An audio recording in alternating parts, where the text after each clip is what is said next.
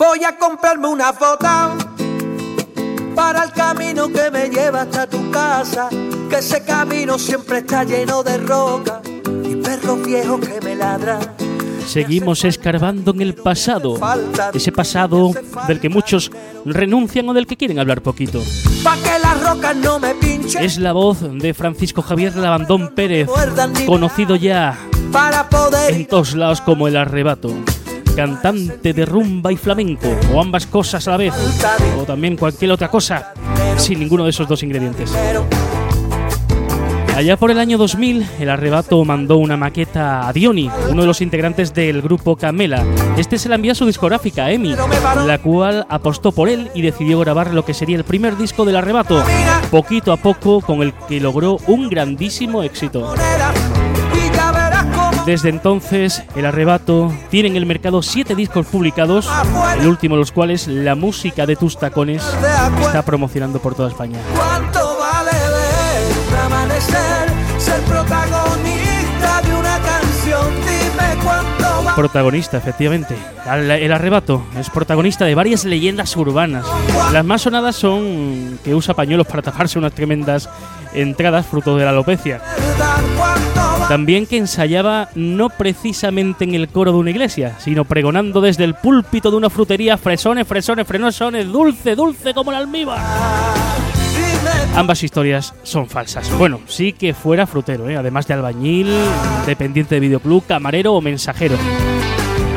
Pero bajo esos llamativos pañuelos que se han convertido en marca de la casa, bueno, con permiso de Enrique Bumburi en los años 90, el arrebato luce un magnífico pelazo. A no mancharme ni de barro ni de agua, las botas que me he comprado para poder ir a tu casa. Pero antes de ser el arrebato, nuestro amigo Paco ya tenía a sus espaldas una carrera discográfica y, por cierto, nada breve.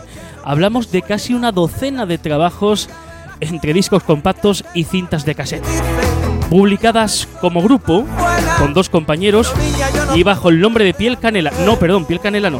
Piel Pantera tampoco. Bajo el nombre de Piel Morena.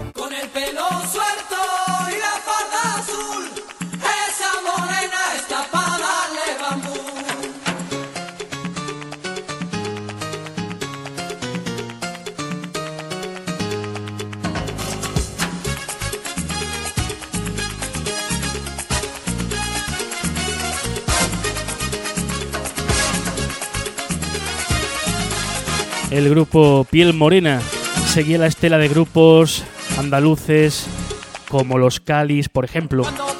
Empezaron en 1995 como trío y tras varios éxitos de venta en gasolineras se disolvían un señalado 8 de septiembre de 1998.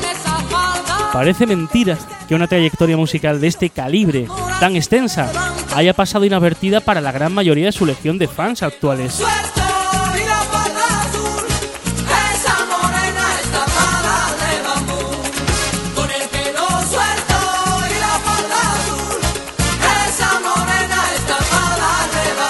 Y en el año 2007, el arrebato recibe un encargo de grandísima responsabilidad.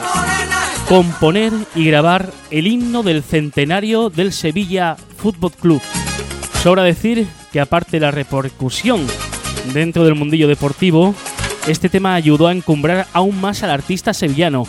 La melodía y el ritmo que todos conocemos es esta. Y es por eso que hoy vengo a verte, sevillista seré hasta la muerte. La Giralda presume orgullosa de ver al Sevilla en el Sánchez Pizjuán. Y Sevilla, Sevilla, Sevilla, aquí estamos contigo, Sevilla, Pero claro, partiendo la, la melodía ese soniquete, ese soniquete sonaba algo. Efectivamente suena algo.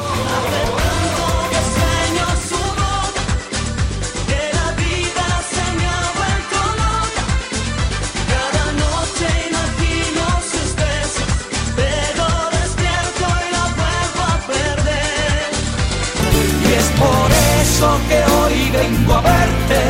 Sevillista seré hasta la muerte. La Giralda presume orgullosa de ver al Sevilla en el Sánchez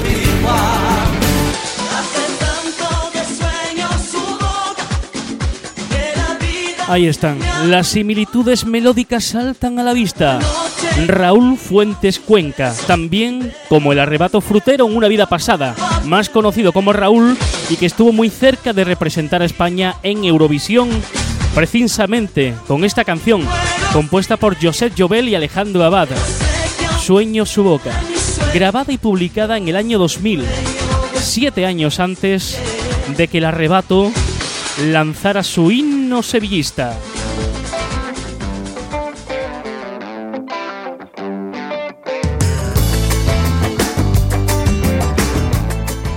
La otra onda, la cara oculta y rescondida del mundo de la música. todo lo que haga falta, pom pom, hasta que me se cuenta, pom pom, hasta que tú me abras, se te amontona en la cara, la luz de la primavera, cuando salpican mis ojos, chiquitas de las candelas. Buscaré paciencia porque ahora no es momento, pero cuando abras la puerta, niña, yo estaré el primero.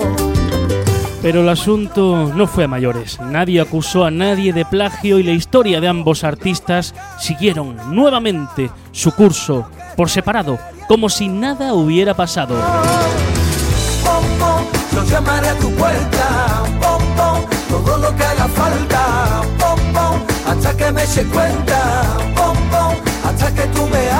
Si queremos ser benevolentes, pensaremos que quizás todo ocurrió como en esos despertares del cantante Pau Donés de Jarabe de Palo, que cada mañana se despierta con un temazo sonándole en la cabeza para descubrir después y de manera triste que una vez más se parece mucho a la flaca.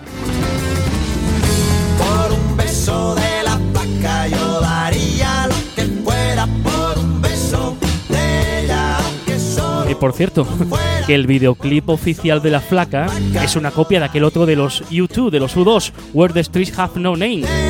Y el cual, por cierto, ahora que recuerdo, a su vez está inspirado, pero mucho, en el concierto que los Beatles ofrecieron en la terraza del edificio Apple en Londres en el año 69. Por Dios, qué poca originalidad.